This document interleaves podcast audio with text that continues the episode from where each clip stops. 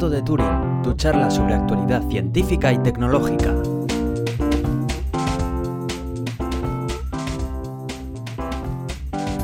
Bienvenidos al Gato de Turing, yo soy Aitor Brazaola. Y yo soy Iván Eguía.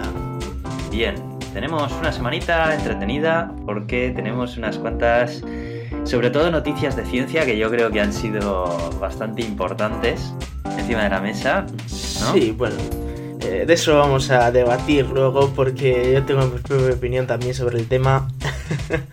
Pero bueno, también tenemos una noticia muy interesante sobre el podcast que, por supuesto, pues por, por dar un poco de hype al tema, vamos a contarla al final del podcast, algo sobre nosotros, algo sobre el gato de Turing y, y bueno, que, que, os informaremos eso al final del podcast. Estad atentos y escuchadlo hasta el final, que si no, no os enteráis.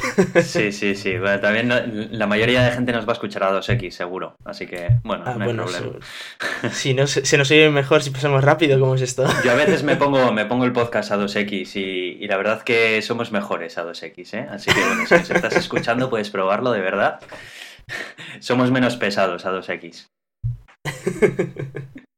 Pero bueno. Venga, pues eh, entramos ya con la sección de tecnología.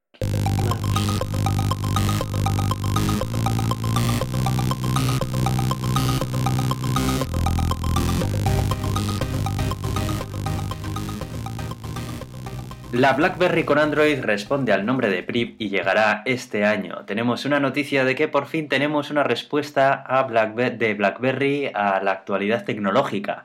Y es que finalmente lo que se les ha ocurrido ha sido poner el sistema operativo, uno de los sistemas operativos, si no es el más utilizado del mundo en smartphones, en uno de sus modelos. Eh... Sí, que por cierto veo que buah, ya han, han, tirado la casa por la ventana y han quitado hasta el teclado, el antiguo teclado ese de clac, clac, clac, clac, ¿no? Eh, lo, han, lo han añadido como un accesorio externo que lo puedes enchufar al chisme y bueno, lo podéis ver en el enlace que hemos puesto. Es una BlackBerry con un teclado ahí enganchado abajo, con Android. No sé, es una cosa muy rara. Yo no lo termino de ver, sinceramente. Lo que sí que veo es que es bastante fino, ¿no? Por lo que, por lo que me ha parecido. Sí, el nombre que le han dado al modelo se llama PRIV, por el rollo de privacy, ¿no? Creo que quieren aportarle el valor añadido de tema de privacidad o así al, al dispositivo. No sé muy bien en qué se está basando para, para mencionar ese, esa abreviatura en el modelo. Pero bueno, yo entiendo que si se usa Android, eh, Android en contra privacidad, tampoco es que sea aquí. Sí, pero bueno, no sé, me imagino que igual habrán hecho algún tipo de modificación al sistema operativo para limitar los servicios de Google o algo así. De todas maneras, no sé, un Android que le quitas todo lo que tiene de Google, mm, ¿en qué se queda, no? Y luego si encima bueno, en la... así... En el pantallazo que viene, bueno, también es verdad que es una...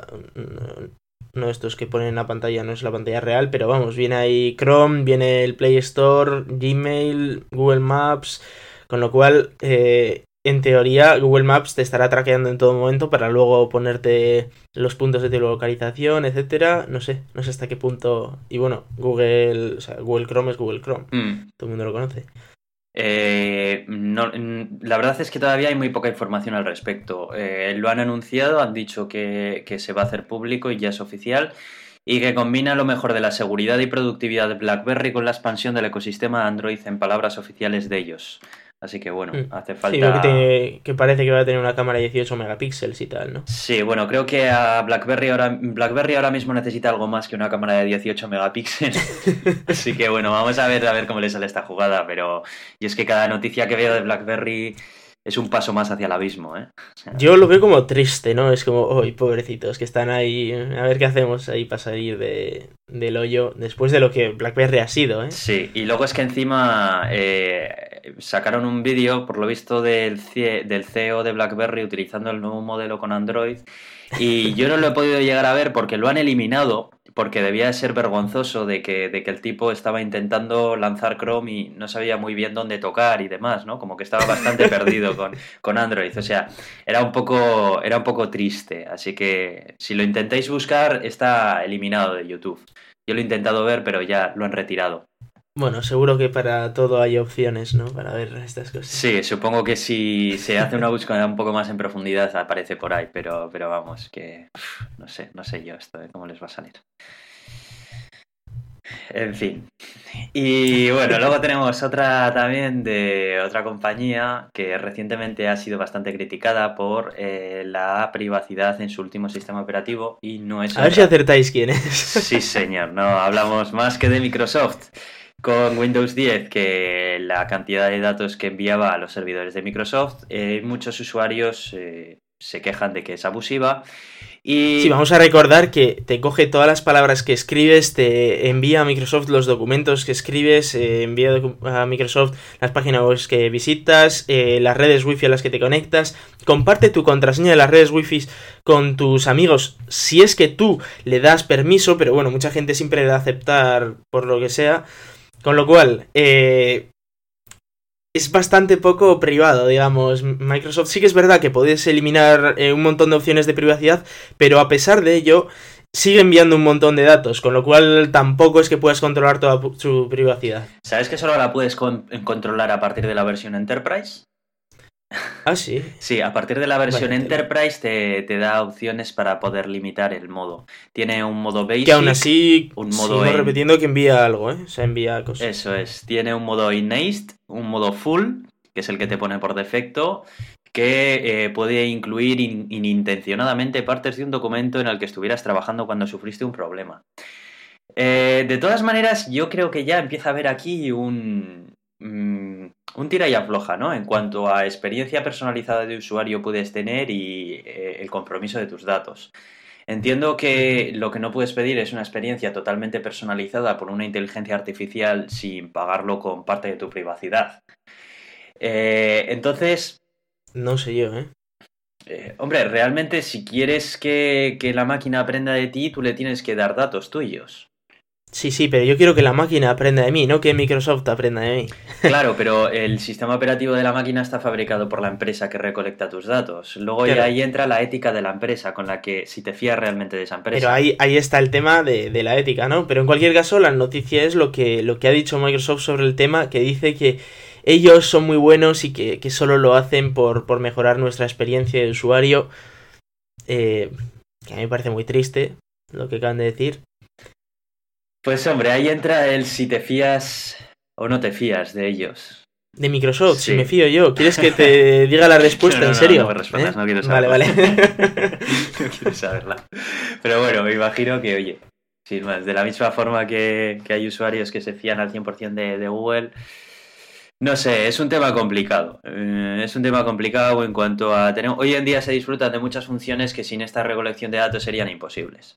Sin ir más lejos, Google Now por ejemplo, también es un ejemplo de un servicio fantástico, pero que lo estás pagando también con tu privacidad, que, bueno, pues ¿Es asumible? Pues depende de, depende de ti, de lo que te fías de la compañía. Sí, pero que bueno, yo entendería, por ejemplo, que en Microsoft te dijeran, oye, si quieres usar Cortana, tienes que, tienes que enviar datos, etcétera. Pero si tú desactivas Cortana, que andan ahí recopilando los documentos que tú escribes. Si yo estoy escribiendo para una empresa, es para una empresa, no para que Microsoft me lo lea y luego me sepa predecir mejor lo que voy a escribir. Sí, eso, eso sí que es cierto que debería de tener un control mucho más intuitivo en ese sentido de, establecer más claramente los límites de las funciones a las que renuncias y de la privacidad que renuncias con esas funciones.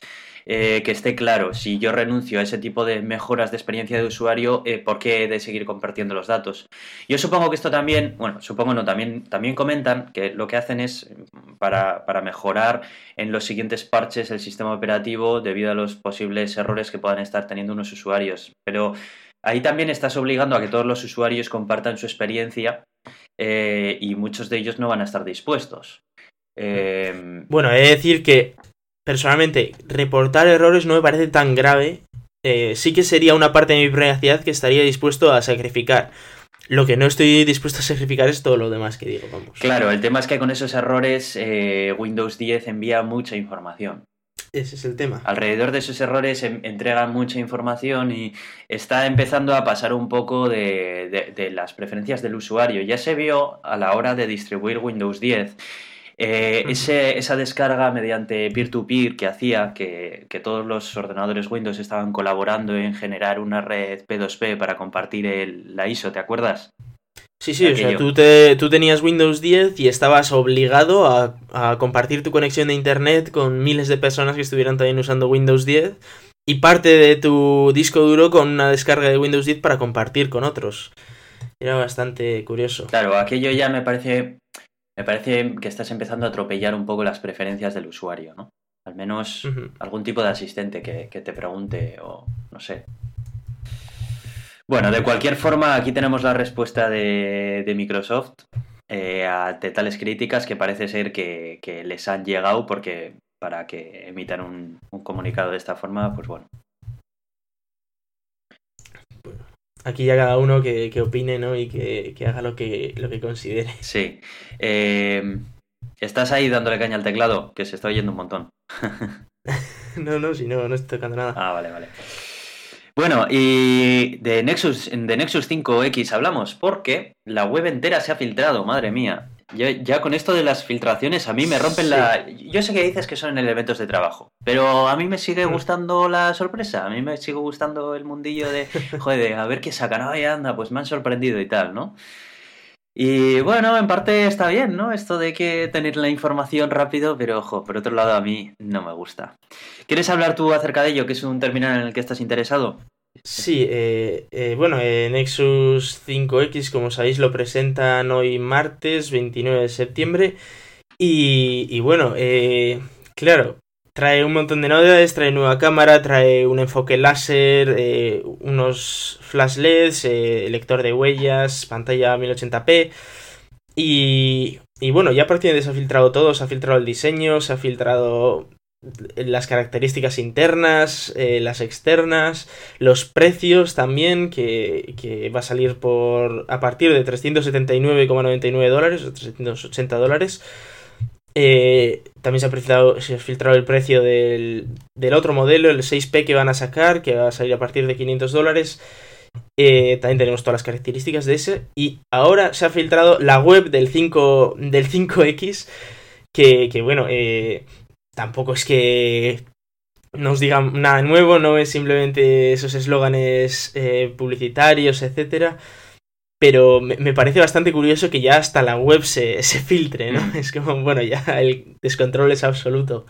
Todo, todo se filtra. Sí, sí, es una pasada. Me recuerda también a la última presentación de Apple, que antes de la presentación se sabía absolutamente todas las especificaciones técnicas, todas las fotografías. Es que es demasiado. Bueno, con respecto a, a Nexus, me parece que va a tener un éxito abrumador. Sinceramente, me parece que está muy bien el, tel- el teléfono, las especificaciones que se saben son fantásticas. Eh, el precio es el suyo, ni más ni menos. Esta vez Sí. no han querido arriesgar, no han querido hacer los experimentos con gaseosa, como se dice aquí.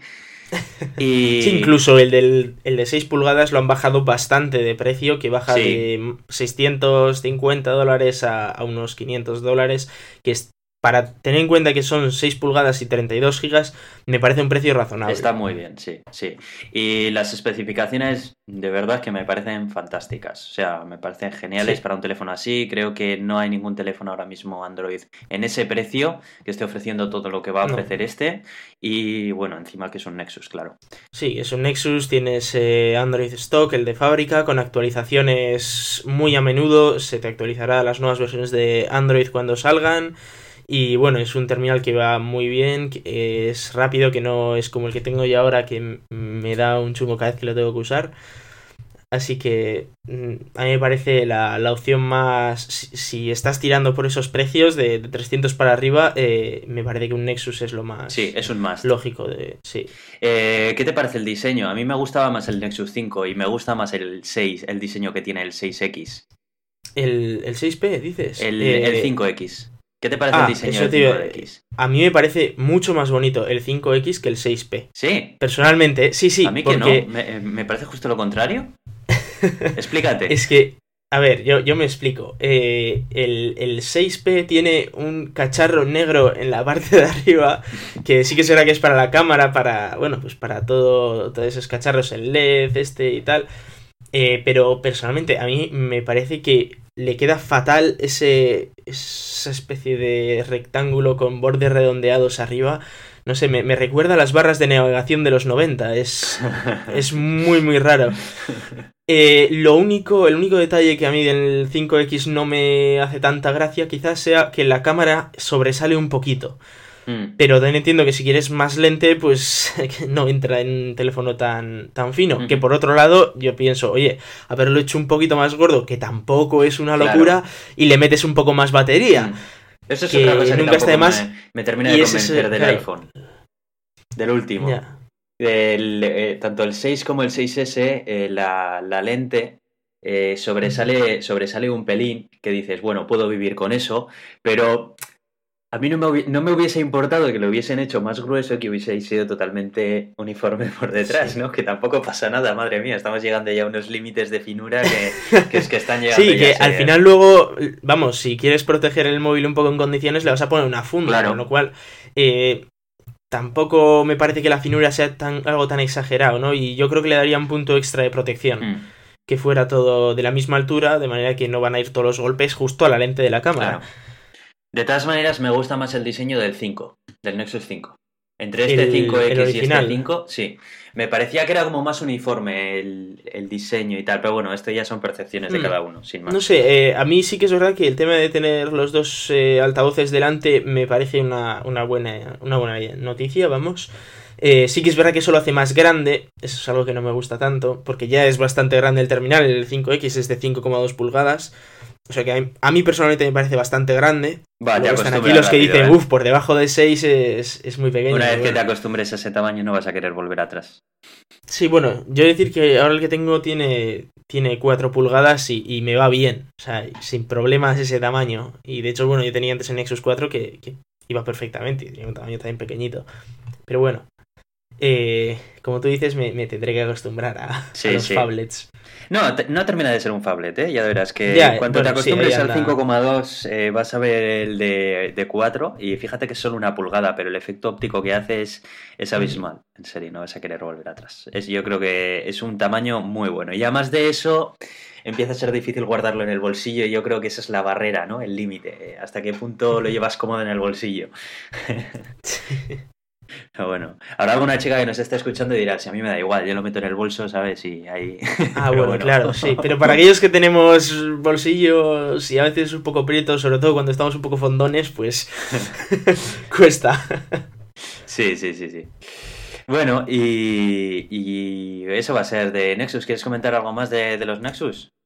Eh, no, bueno, si cuando reciba el mío ya, ya os contaré la experiencia de usuario después de unos días usándolo. Ah, y otra cosa, ¿se sabe algo acerca de disponibilidad y así? Eh, no se sabe más allá de que eh, hoy a la noche en teoría ya debería estar, eh, o mañana como muy tarde, disponible para la preventa o precompra, según desde el punto de vista que lo veamos, en Estados Unidos, Corea del Sur y todos estos países super guays que son los primeros en tener todo. Y de España no se sabe nada, con lo cual habrá que esperar y, oye, igual hasta con suerte eh, esta mañana mismo ya en preventa. Tampoco se sabe cuánto van a tardar en enviarlo ni, ni cuándo llegará, así que todavía hay algo de, incertidumbre sobre lo que van a decir hoy.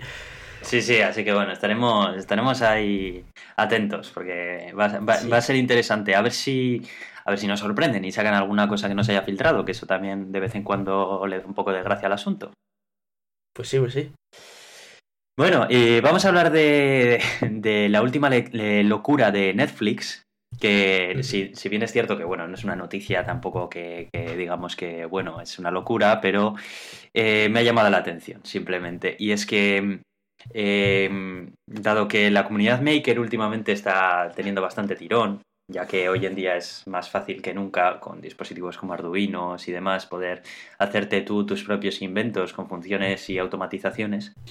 Eh, Netflix ha pensado que, bueno, una buena forma de mejorar la experiencia de un usuario que se va a estar toda una tarde haciendo una maratón de series puede ser facilitarle en todo lo posible el obtener comida a domicilio y eh, todo lo que es el apagado de las luces y el modo cine, que se le llama habitualmente, ¿no?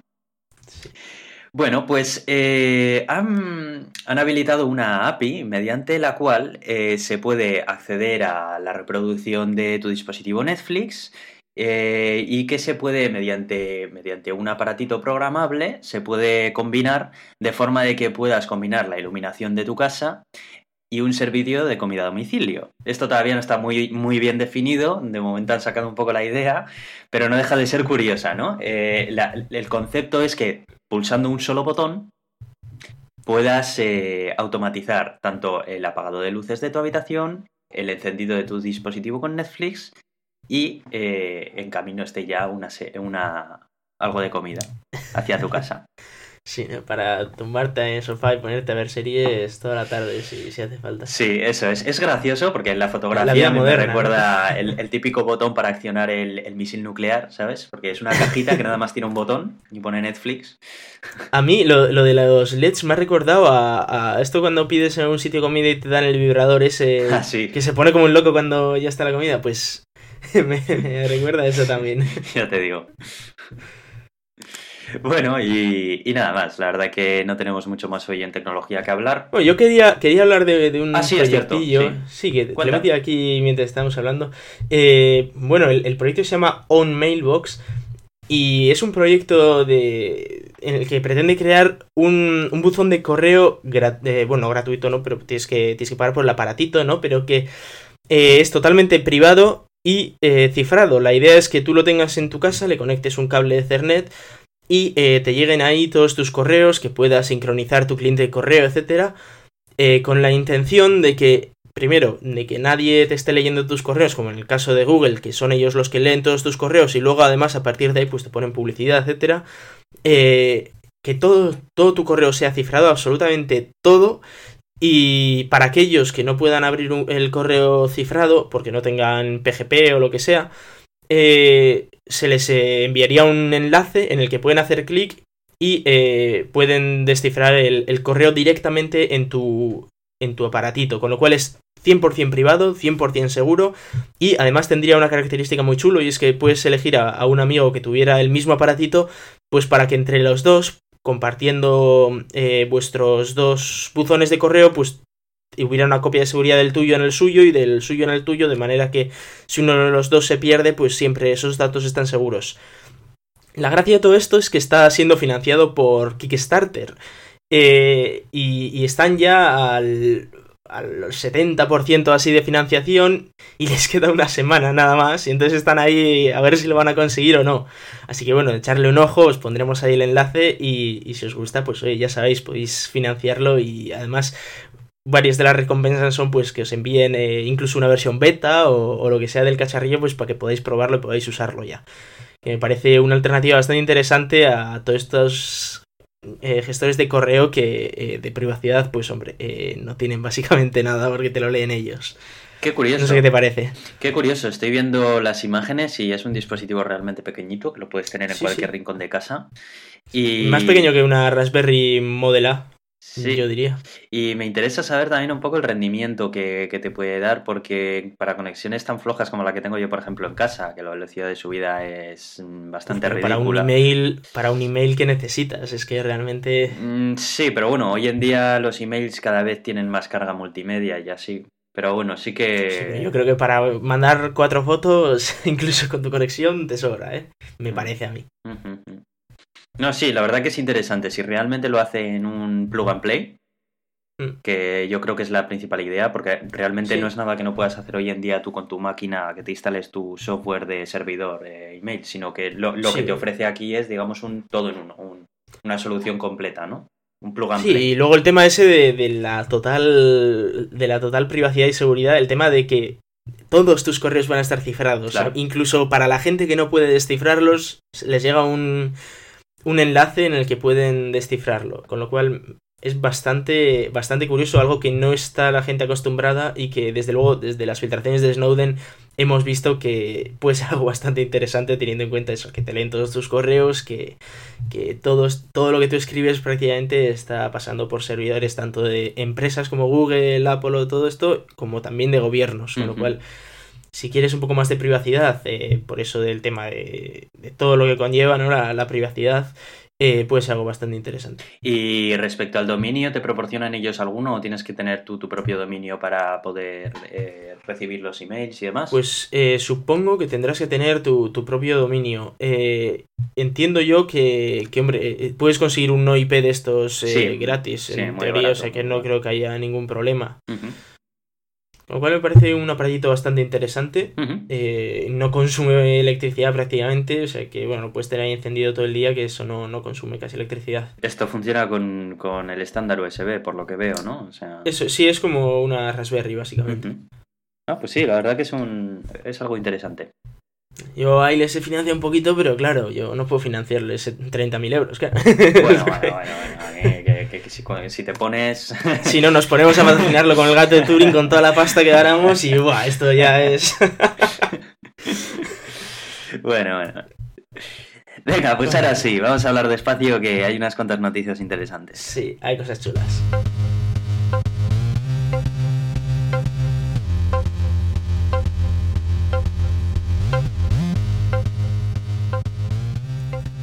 Bueno, pues tenemos eh, noticias de, Plutón. Eh, aquello que recordamos de aquel julio hace dos meses solo, pero que ya parece que fue hace un año, que pasaba una sonda eh, por Plutón a toda leche, la New Horizons, y han descargado en total 69 megas de fotos, o sea, pero pensadlo un poco a una velocidad de un K, descargar 69 megas. Esto es como cuando te querías descargar en el emule en el 95 o algo, bueno, eso te tirabas una semana o dos para descargarlo, pero bueno, lo han hecho y han descargado eh, una, una, imagen a todo color eh, en altísima resolución. Eh, no me acuerdo, creo que era 1,3 kilómetros por píxel. bueno, las imágenes son espectaculares, tenéis que verlas sí o sí. Incluso han hecho una composición del globo, ¿no? De, cómo se vería todo el globo a esa resolución, todo, todo Plutón a esa resolución. Y bueno, se ven dunas en Plutón, se, ve, eh, se ven glaciares, se ven cráteres, se ven eh, lagos de nitrógeno helado dentro de cráteres. Eh, bueno, es es brutal, las fotos son, son impresionantes, ¿eh? Qué pasada, sí, las este, este, sí, sí, las, vi el otro día, pero las estoy volviendo a ver ahora y, es que es, es una barbaridad. O sea, el nivel de detalle que estamos obteniendo de, un, de, un lugar que está tan, tan, tan lejano. Pues sí, pues y que hasta hace no mucho no se sabía más que era un punto en el, en el espacio. O sea, es. Sí, sí. Es, es alucinante. Sí, de hecho, bueno, también hace unos días eh, tuvimos aquella foto de, de Plutón visto y al anochecer desde uno de los lados y que se veían ahí todas las sombras de las montañas, eh, incluso el haz de la propia atmósfera que se veía. Eh, bueno, eh, espectacular. La verdad es que es un mundo que a mí me resulta muy, muy, muy bonito y muy, muy, muy extraño a la vez, porque eso de que tengas un mundo con tantos contrastes, ¿no? Una zona en la que está lleno de compuestos orgánicos y otra zona justo al lado que tienes una forma de corazón de nitrógeno helado sin ningún, sin ningún cráter, eh, me parece espectacular, la verdad. Sí, sí, sí. Es, es alucinante. La verdad que son unas, son unas fotos que tenéis que ir a verlas, de verdad.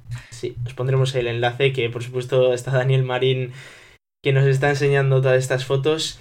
Y bueno, hay que recordar que eh, la misión de, New Horizons a, Plutón, eh, bueno, a Plutón sí que ha acabado, bueno, todavía nos tiene que enviar un montón de fotos que como os recuerdo van a seguir llegando hasta aproximadamente noviembre del año que viene, con lo cual eh, tenemos Plutón para rato y cada vez con mejor resolución y, y todavía os recuerdo que están llegando fotos comprimidas, que a partir de creo que es febrero así empiezan a llegar las no comprimidas para que puedan pues todos los científicos hacer sus experimentos y nosotros ver muchísima mejor resolución.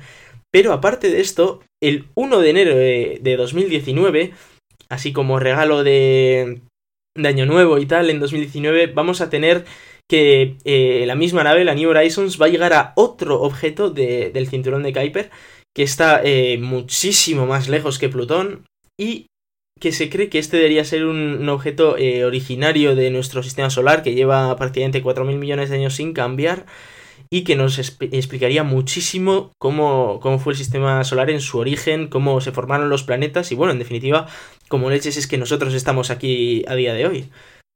Así que bueno, es una misión muy chula, de muy bajo coste para lo que está, para lo que está consiguiendo, la verdad. Sí, y, muy bien equipada, porque la información que nos está mandando desde, desde allí es bastante detallada, incluso para, para el para el ojo poco entendido, porque estas imágenes es que hablan por sí solas, no, no es necesario que, que tengas, que, entiendas mucho acerca de astronomía para maravillarte acerca de lo que está enviando esta, esta sonda. sí. Es impresionante. Sí, luego también hay más, hay más mapas y tal de, de distribución de metano y un montón de, características de, otros instrumentos súper chulos que también tiene. Pero, pero obviamente las imágenes eh, son lo que más atrae y, que son espectaculares. Eh, hay que recordar que, bueno, eh, a día de hoy se está bajando muchísimo el presupuesto en este tema de exploración, sobre todo para cuerpos más allá de Marte. Para Marte todavía hay dinero, pero para todos los demás parece que se está acabando el dinero a pesar de como, de, recordamos hace un par de episodios, eh, a Europa sí que parece que vamos a ir, eh, ya que, bueno, tanto parece que Europa tiene un gran océano bajo, bajo el suelo con, con chimeneas y tal, y que podría incluso haber vida microscópica, y otro sitio al que también se podría ir es Encédalo y que yo personalmente opino que habría que ir porque debe tener un océano a nivel de todo el globo, o sea, todo el globo por todo todo Encédalo por debajo debe ser agua. Y tiene un núcleo rocoso, pero muchísimo agua por debajo. Se valora entonces que también dentro de ese agua pueda, puedan existir, pueda por existir vida. Por supuesto. Y vida quizá ya no microscópica. Hombre, más allá de microscópico es difícil, ¿eh? Bueno, no voy a descartar nada porque nunca se sabe. No sé si has visto la película Europa Report. No, no, no la he visto, pero pues tienes que verla. Es una de estas de, bajo presupuesto en la que es una misión a Europa que, está muy chula y, bueno, se encuentran ahí con cosas muy turbias. a ver, a ver. Europa Report se llama. Europa Report, sí. Eh, está en inglés, lo siento, pero bueno, oye, así de paso practicas ya que estás en Finlandia. Sí, sí, no, ningún... te va a ir de puñetera madre. no supone ningún problema, pero me interesa. Sí, sí, sí, sí. Bien, también en, en 2010, Odisea 2, eh, también se, se visita Europa. Y bueno, se, hace también un poco de ciencia ficción acerca de lo que puede haber dentro de ese gran océano y demás. Es que la verdad es que tenemos unos cuantos mundos más allá de Marte eh, que están muy muy chulos, que, tenemos eh, posibilidad de encontrar vida. Eh, tenemos mares, casi océanos de, de metano en Titán con nubes, con lluvia de metano, bueno, todo un sistema climático en, en Titán.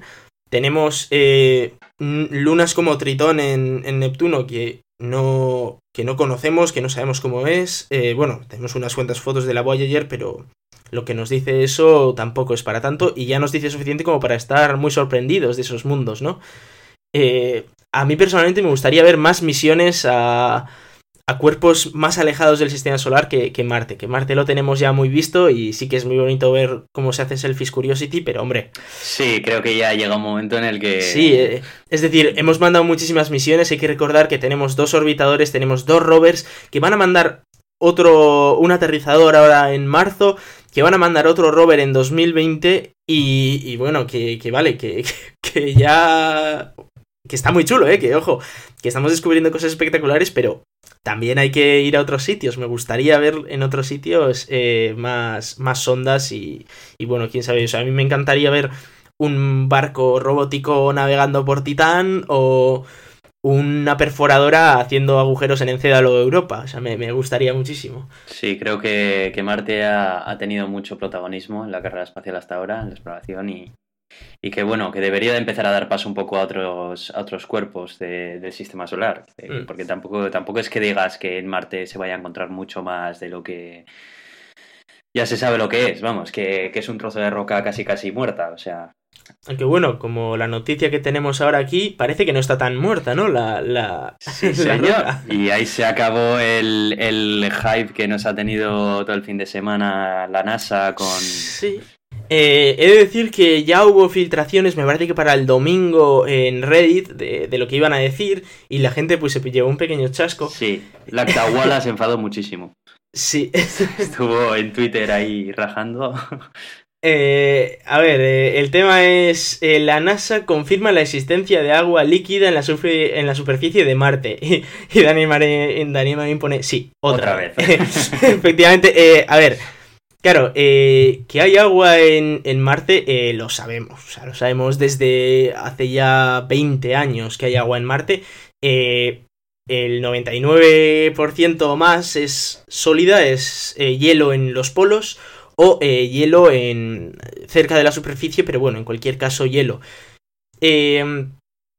La, sorpresa de aquí no es el tema de que sea líquida, el tema de que eh, en determinadas épocas del año, de, hecho hablan de finales de primavera hasta, hasta verano, eh, lo que ocurre es que se condensa agua salada eh, en... Bueno, perdón, se funde agua, agua salada del hielo en algunas cumbres de, de Marte y eh, caen como chorretones de, de, agua que dejan unos surcos bastante característicos. Eh, por supuesto, esto no, no permitiría la vida porque estamos hablando de, no sé, de seis meses al año o así, o sea, seis meses cada dos años o una cosa así. No es eh, como para como para que surja vida ni nada. Y es más, ese agua, eh, a pesar de ser hielo, sería agua que estaría hasta a menos 20 grados, o sea, hasta 20 grados bajo cero, que sí, que es, eh, es líquida porque hay sales, eh, Sí, es agua salada. Eso te iba a decir, ¿no? Que el hecho de que Sí. ese agua sea líquida a una de esas temperaturas se debe a las sales que, que ha sido la pista Eso es. precisamente para que se encuentren eh, estos indicios, ¿no? Eso es, la, la sorpresa viene en que no debería existir a pesar del agua salada porque en Marte el agua debería pasar directamente de hielo a gas por la poca presión que hay. Y eh, pues por lo visto debe haber algo que se nos escapa que hace que, que sí que puede haber un poquitito en algunas zonas concretas y en algunos momentos concretos de, agua líquida. Lo suficiente como para que por una ladera eh, caiga. Que es, ciertamente es bastante líquido, es ya será unos cuantos litros en cada zona. Con lo cual, eh, es algo bastante chulo. Eh, también Daniel Marín nos recordaba una imagen de, de la sonda Fénix en la que se veía un surco que, había realizado como había caído agua y se había congelado, con lo cual sí que parece que, que hay agua. Pero bueno, eh, obviamente a una temperatura media de 60 bajo cero, eh, olvidaros de encontrar un lago. O sea, no, no va a haber. ¿No te parece un poco chasco la, el- la noticia en sí? O sea, quiero Sí, decir... eh, yo la verdad es La que. NASA lo anunció como que, bueno, bueno, vamos Sí. aquí a hacer un pedazo de anuncio que... Sí, bueno, además es que fue eso. ser- eh, Claro, y ya la gente empezaba aquí a lucubrar y bueno, empezaban ya a imaginarse un montón de cosas. Incluso yo también yo ya me empezaba a imaginar, pues vete a saber, porque, eh, o sea, el comunicado era tan. Sí. Lo dejaba todo ver, tan en el aire que. Claro, yo, yo sabía que no hay manera de encontrar vida. Claro. No tenemos ahora mismo una sonda capaz de detectar vida, con lo cual no iban a decir que había vida, a no sé que hubieran encontrado un mono andando, vamos, pero me refiero a que, que media microscópica no podían detectarla. Eh, y no se me ocurría qué es lo que podía ser. Y yo estaba, la verdad, es que súper intrigado porque iban diciendo, ¿no? Eh, sí, tenemos un anuncio súper importante, Claro. revolucionario Es que, que hacer el lunes y todos ahí como, "Buah, pues, ¿qué será, no? ¿Qué será? Y, hombre, a ver, eh, es un anuncio interesante, Sí, desde luego, eh, pero, ostras, eh, que tampoco. que nos digan que hay agua líquida en Marte tampoco es que sea una locura. O sea, ya sabíamos que había eh, agua en Marte, sabíamos que en algunas condiciones podía llegar a, a ser líquida. Y sí que está chulo ver que crea chorretones, que explican cómo se forman algunos de, de estos, de estas características en la superficie, pero no es la locura que todos esperábamos y que la verdad es que estábamos eh, bastante pendientes de qué es lo que iban a decir. Claro, yo cuando empecé a leer dije, esta gente ha encontrado un río. Un río ahí, en plan, hola, venga. Sí, sí. Porque para hacer este comunicado, digo, no es que hayan encontrado algo, algo de agua, no, no, no. Habrán encontrado un río, por lo menos, para darle esta importancia. Bueno, ya a medida que iba leyendo la noticia, mi, mi hype iba decayendo bastante y digo, bueno, Sí. sí, es interesante la noticia y tal, ¿no? Pero quizás no es lo que Sí. esperaba. Parece como si, o sea, básicamente la noticia es que pensábamos que iba a estar calado y tiene unas gotitas de sudor Marte. Sí, eso en es. algunas zonas, o sea que nada más. o sea, eh, está muy chulo, eh, ojo, que está muy muy chulo.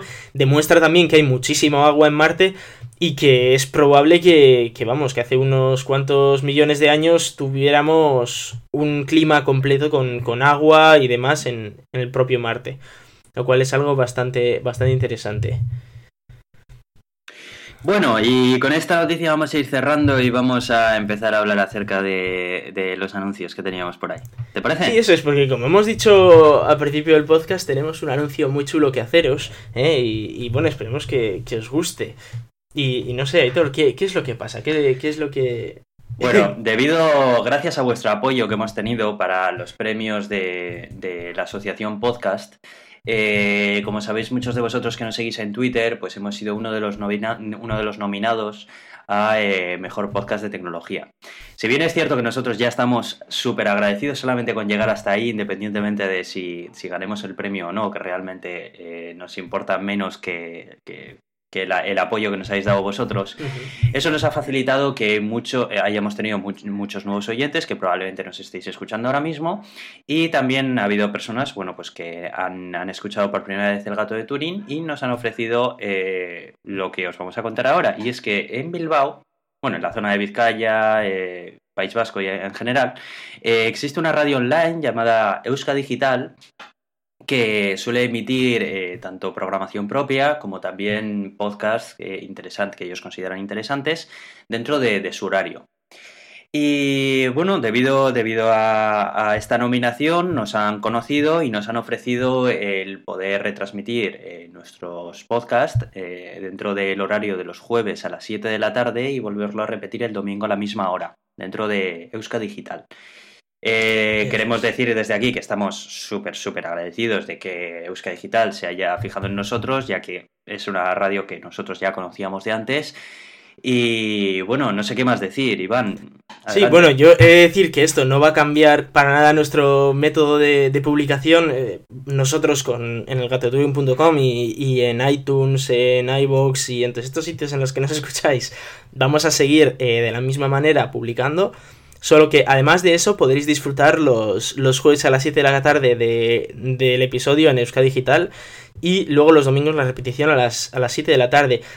Y más allá de esto, eh, bueno, esto va a ser eh, a, partir de esta nueva temporada de, de Digital que se presenta este lunes a las, a las 7 de la tarde. que no me, líe con los horarios, que claro, con el podcast nunca hay horarios, pero, pero con esto de la radio sí. Eh, el, el, lunes, este, este próximo lunes 5 de septiembre, eh, se presenta la nueva temporada de, de Euska Digital a las 7 de la tarde y eh, estaré yo personalmente charlando con los demás que van a publicar también sus podcasts o sus, sus programas en, esta nueva temporada. Y eh, además tenéis la opción de que si el sábado a eso de las 5 de la tarde estáis por Bilbao, podéis pasaros por Bilbao Cowork en la calle Costa y podéis, estáis todos invitados a ver la grabación de, de esta presentación en, en riguroso directo, vaya, estando nosotros allí y bueno, estaré yo también. Estarás tú y el resto de compañeros. Y el resto de, compañeros de Euskadi Digital, eso es. la verdad la, pena, la pena es tuya, ¿no? Que no vas a poder estar. Claro, eso es, eso es. Yo la verdad es que me muero de envidia por poder estar allí y bueno, conocer al resto de compañeros de Euskadi Digital y a todos los que vayáis allí a, a ver el evento. Y bueno, pues no sé qué decir. La verdad que estoy súper agradecido tanto a Euska Digital como a todos los oyentes que nos habéis votado y que nos habéis puesto donde estábamos. La verdad es que esto fue una, aventura que cuando la empezamos mm, no, no pensamos que íbamos a llegar hasta donde estamos ahora. Que para nosotros es muchísimo. Probablemente nos esté escuchando alguien que lleve años en la radio y dirá, estos pobres de, que parece que se creen que ya están. Pero bueno, para nosotros significa mucho porque, bueno, realmente hacemos esto pues porque hay gente que nos escucha, si no, no habríamos seguido haciendo esto ya desde hace tiempo y tener vuestro feedback es lo que hace que todas las semanas pues la dediquemos un tiempo a, hacer esto. Sí, realmente esto fue una conversación que nosotros teníamos ahí a la hora de comer y dijimos, oye, si la hacemos pública, ¿qué tal? A la gente le gustó y oye, pues desde entonces llevamos ya dos años, llevamos. Sí, creo que sí, por ahí, por ahí llevamos. Una locura, vamos. Así que bueno, como nunca se sabe a dónde te van a llegar los, a dónde te van a llevar a parar los acontecimientos, pues bueno, estamos muy contentos de, todo este recibimiento.